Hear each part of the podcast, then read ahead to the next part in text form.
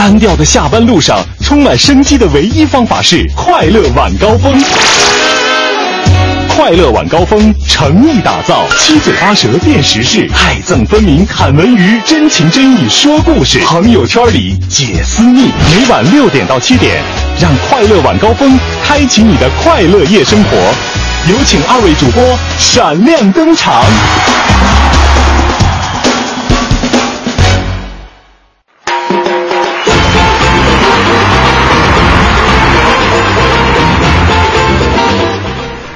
下班快乐，周末快乐！感谢您收听正在为您直播的快乐晚高峰调频 FM 一零六点六文艺之声，我是刘乐。朋友们，大家好，我是五科。现在这个时间，估计有很多朋友在路上已经感受到了这一场阵雨啊。嗯，科科可能刚才来直播间。间之前还没有赶上到这个下雨。我在这个从这个楼上往楼下走的时候，哈，首先外面很阴沉，接着就是这个轰鸣的这个雷声啊。没错，现在应该已经是大雨，哎，滂滂沱还是滂沱来着？虽然我们现在在这个直播间哈，目前没有窗户看不到外面，但是也希望我们的朋友们，如果您在路上的话哈，觉得这个天气可能有点异常，嗯包括您这个路况怎么样，通过我们的互动平台跟我们来上传一下，大家帮大家嘛。对，咱们一起来这个说一说路上的情况，哪儿堵，咱们哪儿能绕。还有就是提醒各位哈，下雨了，咱们把衣服收一收。哎，我跟你说，你现在提醒，为时过晚哦。我们还都没回家，现在回家的那那是大部分的这个听众朋友，可能你像六点零五分，还都在回家的路上。哎，其实我说这句话也白说，是吧？因为我我我又不洗衣服。你又暴露了你，开个玩笑哈，这个希望各位在今天晚上从这一时刻开始就要保持一个好的心情，一直到啊周日的晚上，尤其周五的晚上哈，这个假期来临之前虽然是小周末哈，但是你知道这个心情哈，绝对是小嘚瑟的。那不已经不是小周末了，周末从这时刻就正式开启。啊，刚才看到我的很多群里边的朋友啊，今儿晚上那个去这个路边搓一顿呢，啊，吃烤串这个撸串喝啤酒。这这今儿别在路边人家万一被大雨淋着了，就就就惨了。我想说的是，小样挨淋吧你。什么心态这是？哎，开个玩笑哈，这个说到吃，今天咱们说一个跟吃有关系的，丁点关系啊，有一丁点关系这么一个话题，怎么回事？让五哥给大家介绍一下。就是说啊，这个江苏宿迁发布了一个文明二十条，反正说起这个条例，大家肯定想到，哎，那就是肯定对一些不文明现象做出了一些这个建议和规定啊。但是其中有一些规定哈，特别的奇葩。哦，怎么着？就是比如说吃饭不允许吧唧嘴。嗯，哪有哪有水？真的，包括还有公共场合不能抠鼻子呀，带着小朋友外出不能随地大小便呐，不说脏话呀，不过分劝酒啊，等等，都是一些日常生活当中的细节。我觉得这不不随地大小便这个可以理解，不吧唧嘴这事儿，对于一个吃货来说是吧？不是不是吃货这这你管得着管不着啊？可是你有没有想到哈？啊，你自己吧唧嘴，你自己开心了，你爽了，你嗨了，你有没有考虑到你旁边人的这个听觉和视觉感受呢？你别跟我一块吃，你看你有能力别跟我一块吃，对不对？人家很好好，最关键我我是不吧唧嘴啊，但是我我我小的时候，你是觉得是不是就有点太小题大做了哈？不是因为吧唧嘴的人是自己没有意识的，而且你知道哈，就甚至有人会觉得说，嗯，这吃东西吧唧嘴，它说明吃的香。对，有有这么有有这样的说法。哎呦，我觉得这你你，所以今天咱们要跟大家讨论，你觉得这个对，就是我们想说这个宿迁发布这个文明二十条，你说连吃饭都吧唧嘴，你都管，你觉得靠谱吗？有必要吗？没有，这我觉得就是家教的问题，就家里边管的严不严？你说我小时候可能也也吧唧，让我爸打过来的。对呀，啊，就虽然说它可能源于家教，但是如果你现在这个，比如长大成人，包括你这个小朋友也好，未成年也好，你走入这个社会、校园、社会，你已经变成了一个这个社会人了，你的一些言行举止可能会影响到别人啊。所以啊，我们现在就要用这样的文明的二十条来进行一个倡导和约束了。我觉得不靠谱，有些可取，有些不可取。但是像这种吃饭吧唧嘴也管，然后这抠抠鼻子也管啊，我觉得不太靠谱。就你家长如果没有管你的话，好，我们用这条例来管你。算了吧，我觉得不靠谱。好吧，您可以把您的观点啊发送到我们的这个微信公众平台订阅号“文艺之声”，跟我们一起来讨论一下这个宿迁什么文明二十条。反正刘乐在这儿觉得他有一部分是不靠谱的哦。但是您各位怎么想的呢？期待您各位的一个观点。接下来的时间，先来了解今天的北京新闻。四九城里那点事儿，嗯，这儿包打听。今天四九城里这点事儿，第一条一定要我来说，是吧？嗯，国际啤酒节要开了啊！交管部门发了这个出行提示。嗯，六月六号，也就是明天，一直到十四号，第二十四届北京国际燕京啤酒文化节将在奥林匹克水上公园举行。为了保证活动的顺利举行，顺义交通支队在奥林匹克水上公园以及周边道路开辟临时的停车场五处，可提供一千九百余个车位。同时，顺义交通支队将根据活动现场情况，适时采取相应的临时交通管理措施，以奥林匹克水上公园周边以及顺义城区的金汉新怡餐饮街，还有燕京桥、顺平辅路，还有彩虹桥，还有顺密路。等地点为重点的管控路段，对酒后驾驶、还有涉牌、涉证等交通违法行为进行严厉的查处。对，一条实用信息，大家伙儿多多注意了哈。嗯我比较好奇，这个国际啤酒节，呃你一定来说，你你生活当中特好啤酒这一口是吧？不是啤酒，是酒。好吧。对对对对，但是一定要提醒哈，包括刘乐也我开酒不喝车，喝车不开酒，放心吧，大家啊。你们懂的啊。好，我们继续了解下一条，说的是这个八通线的视频能监控车厢里吸烟。嗯，根据北京地铁运营二公司的这个消息呢，目前这个地铁八通线的车厢里面的这个视频监控系统正在逐步的改造，目前已经有一节的这个列车哈完成改造。那改造之后呢，这个视频监控的覆盖面和清晰度将会大幅的提升，基本上做到无死角覆盖车厢里的各个角落。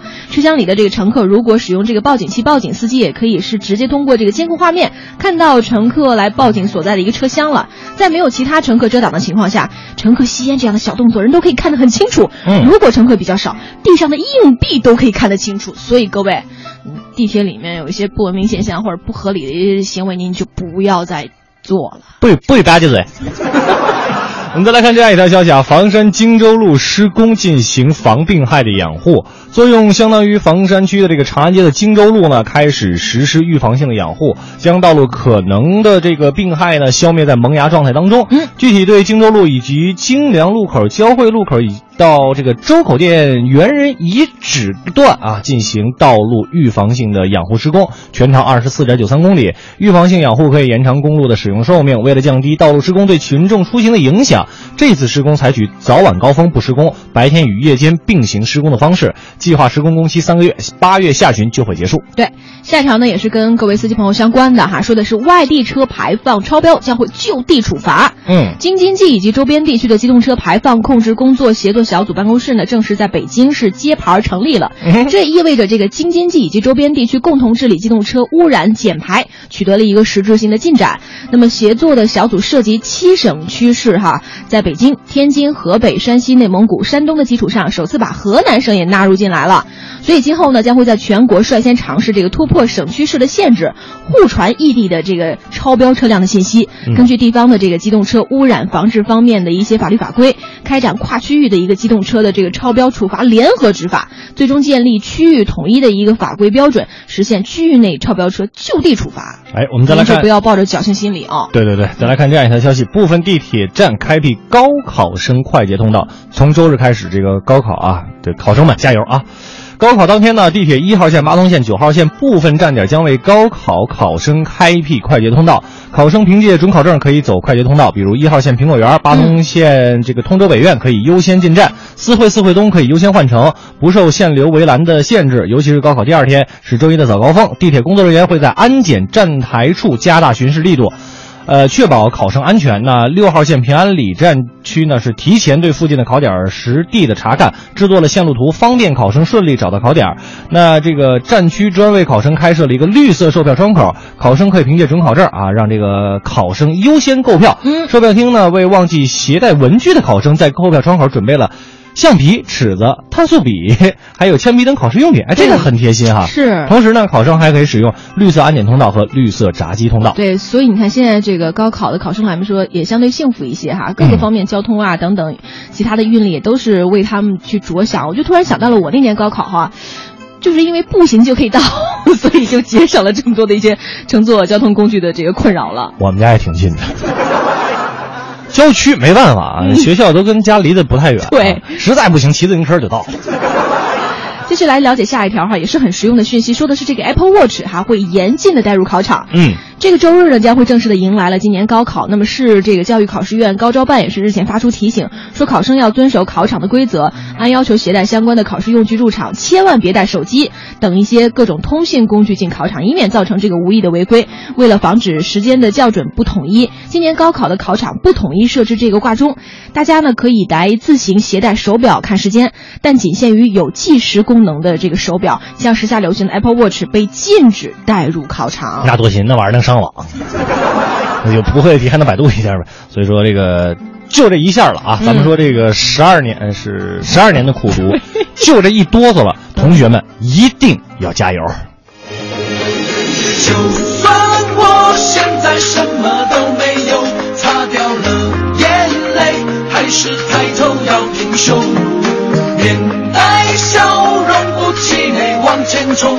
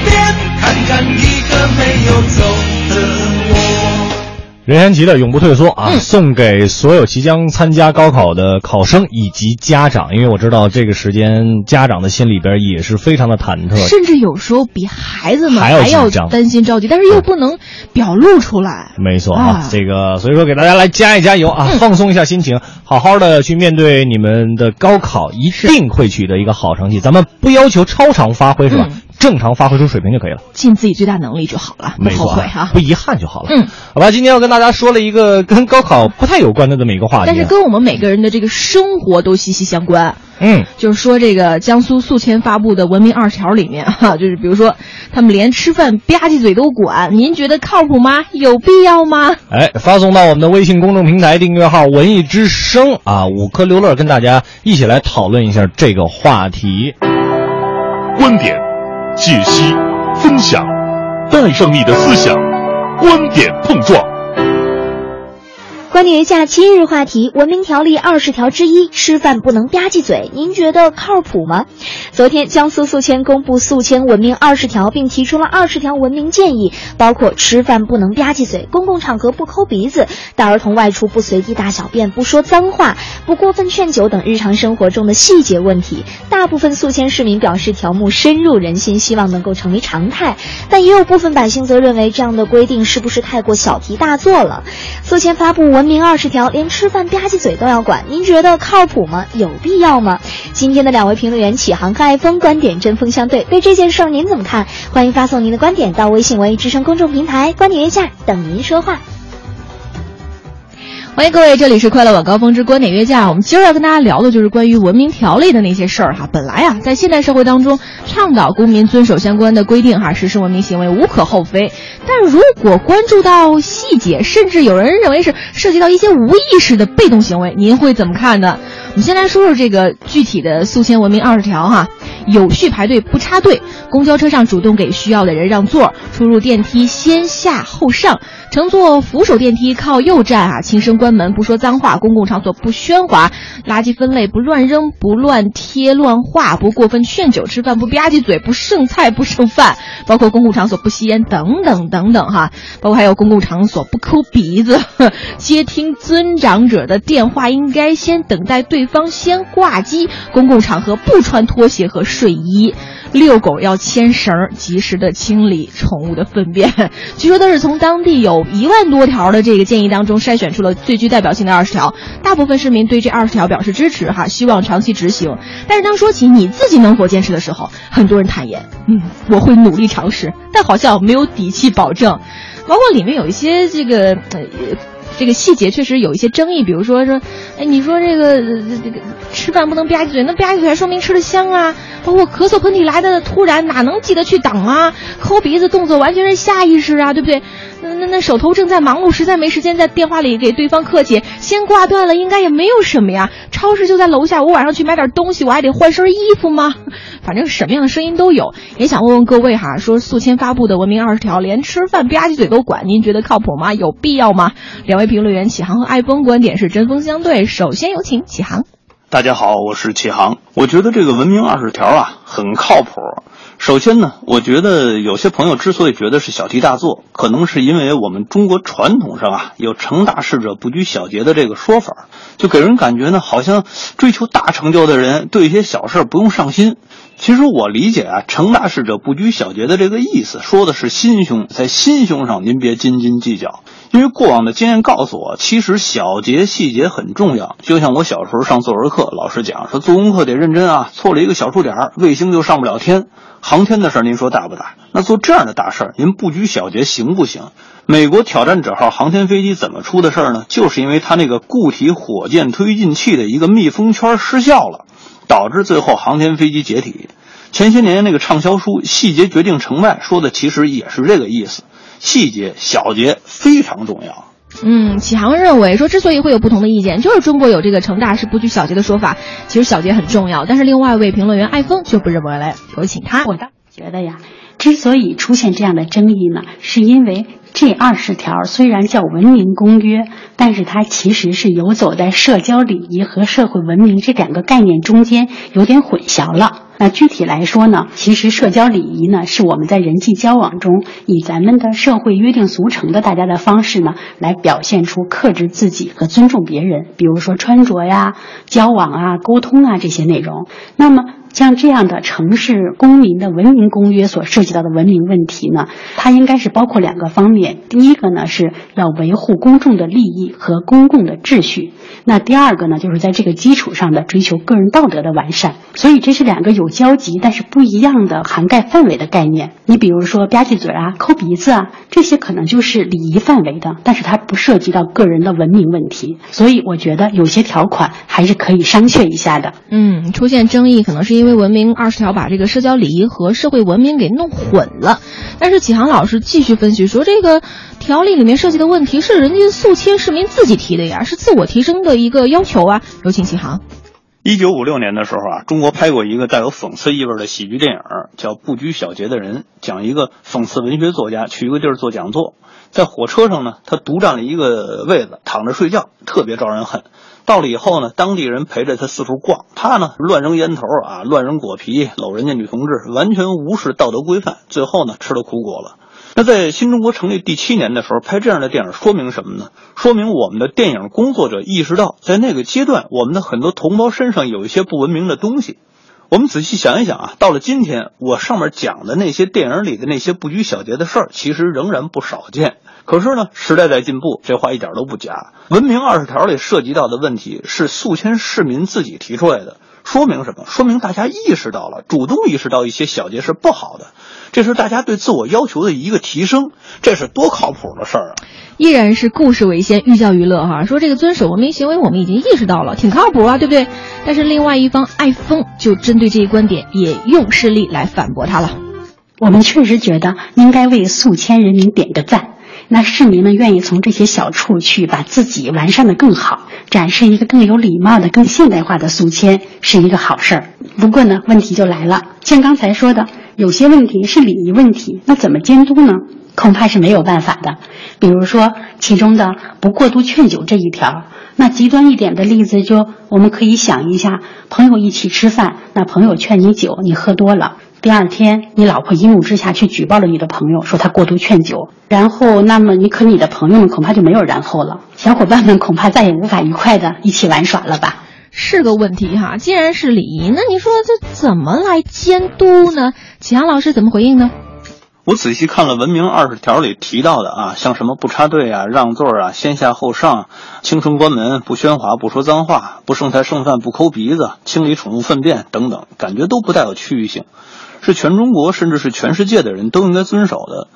可能有人会说，说外国人就不给人让座啊？这不是绝对的。有一次我在外国的公交车上，我看见一个女的抱着孩子啊，挺费劲的。全车人也确实没有给让座的。那我看不了，我就给让了。人家挺感谢我，一路指点我去哪儿，怎么走，怎么走，也没怪罪我。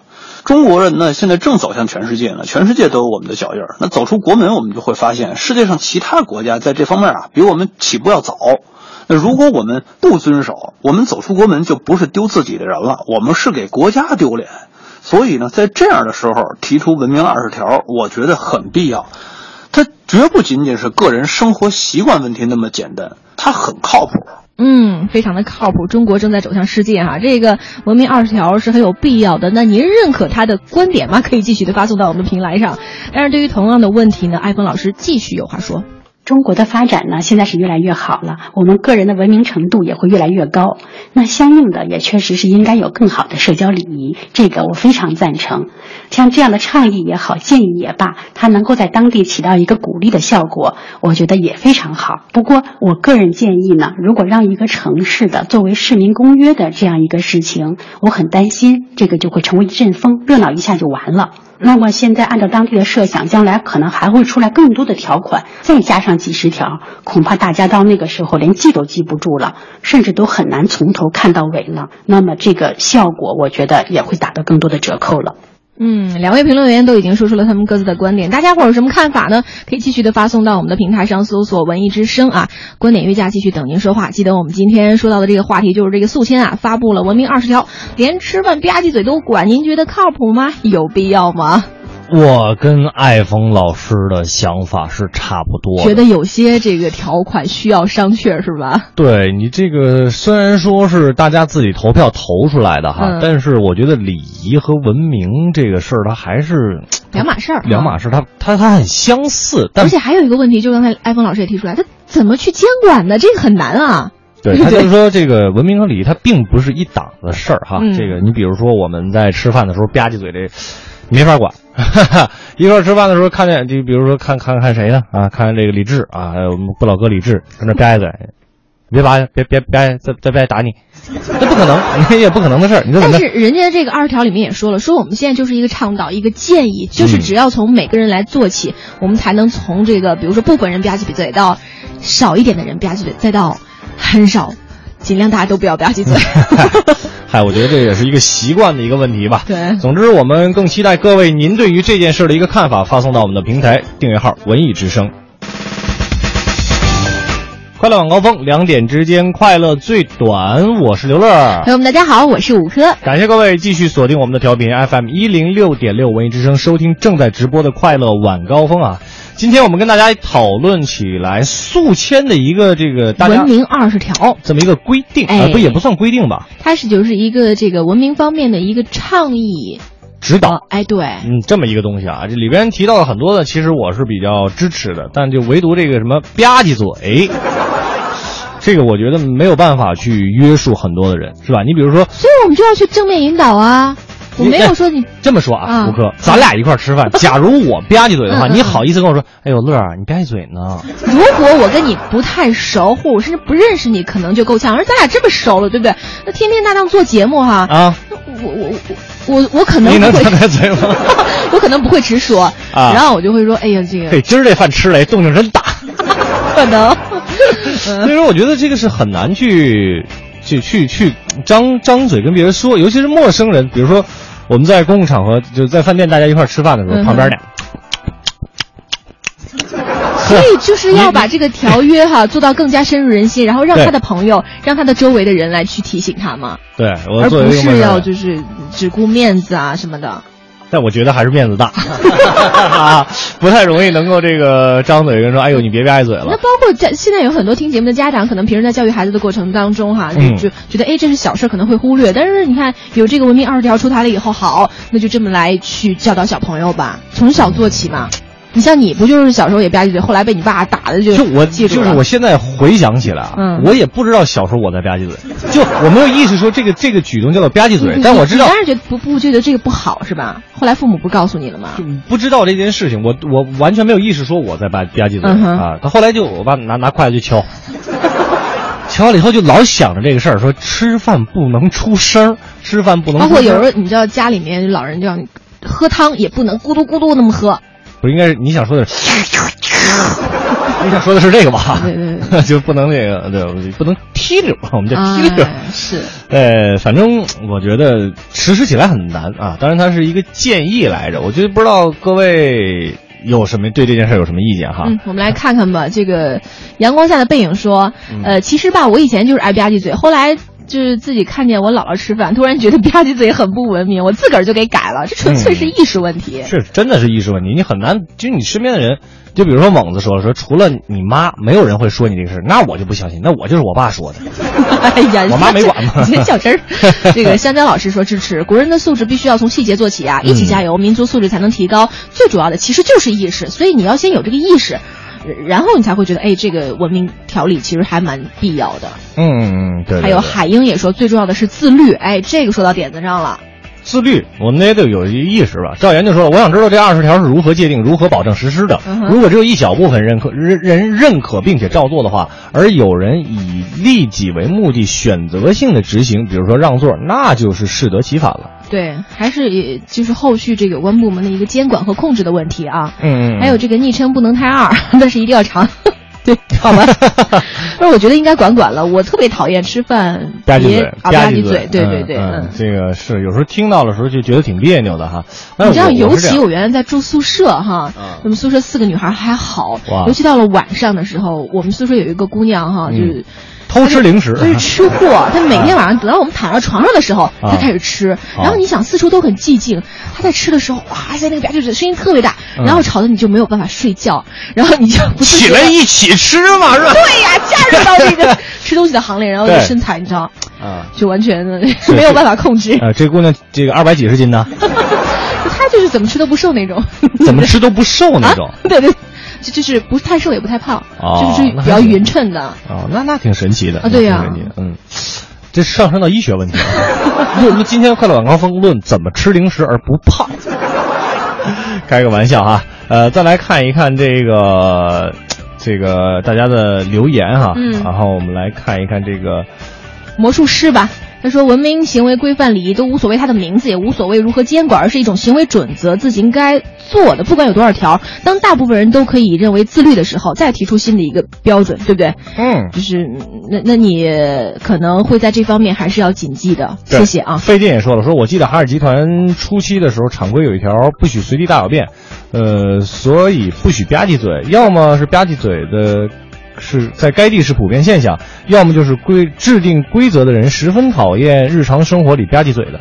哦，对，这是他的一个分析，但是他们这个宿迁的二十条文明条例呢，大家投出来了。是的啊，是这个筛选的，所以我们觉得的这个，反正一些不文明行为，可能都是我们日常生活当中的可能有点小小的陋习了。嗯啊，通过一段时间的宣传劝导，这些一看就懂、简单易做的身边小事儿，也很容易通过这个心口相传、行为带动，包括舆论向导，成为长期的一个遵守、永葆活力的一个新文明习惯。所以我觉得，呃，它的这个正面的意义可能会更多哈。没错哈，好吧，今天我们就跟大家讨论到这里。接下来的时间呢，您还可以继续发送对于节目的任何的内容的看法和想法到我们的微信公众平台订阅号“文艺之声”。今天的快乐晚高峰就是这样了，我是刘乐。我是五科。回听我们的节目呢，可以手机上下载一个 app 叫做中国广播。当然了，在微博上可以关注两个主持人，五科的微博是五科 CNR，嗯，刘乐的微博是主持人刘乐。啊最后来分享我们的文艺评论。一零六六文艺评论。听众朋友，欢迎收听一零六六文艺评论，我是小昭。曹禺的《日出》写于一九三五年，算一算，写了已经有八十年了。去年北京人艺演出的《雷雨》遭遇的笑场风波，免不了又会让人疑惑：会不会话剧《日出》也让人笑呢？看日出，如果看得真让人笑，那是不奇怪的，因为日出的很多场景确实是非常喜剧化的氛围。关键的是，你要看懂这些喜剧场景中的人，才能懂他们为什么让人笑，又为什么日出还是一场悲剧。戏剧一开场，陈白露与方达生的相见是很好笑的。此时的陈白露已经浪漫过，生了孩子，经历了孩子的夭折，经历过爱人的不辞而别，那种种浪漫的日常的生活，对他终究都化作了泡影。于是，陈白露转身投入一个花花世界。而在这个时候，方达生来了。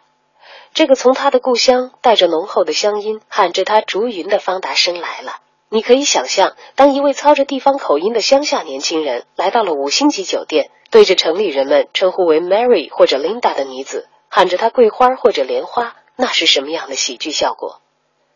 方达生来到了陈白露的客厅，但他不知道的是，他是不可能带回陈白露的。陈白露是知道的，他是不可能和方达生回去的，因为他是回不去的。在这个物质生活的世界里待久了。尽管知道毫无意义，尽管会厌烦，但没办法。物欲的生活于陈白露已经如鱼儿离不开的水一样。不同于那些交际花的事，陈白露毕竟还有过浪漫，有过梦，因而方达生的出现让他动了恻隐之心。而在那样一个物欲的世界里，最不能动的就是恻隐。曹禺有些惊人的在第三幕中白描了一个下层妓院，一个人间地狱。又有些残忍的，让我们看到有些东西是如何一步步的被逼死的。陈白露的恻隐救不了任何，但却让他看到自身被物欲纠缠的污浊。这是比潘经理的银行破产再无法供养他更致命的毒素。他看不得自己继续在物的世界里纵容，只好去死了。曹禺说：“日出写的是首诗，从那些喜剧中读到陈白露的内心，你会确实读到一首诗。”本期节目由中国社会科学院文学所副研究员陶庆梅撰稿，感谢您的收听。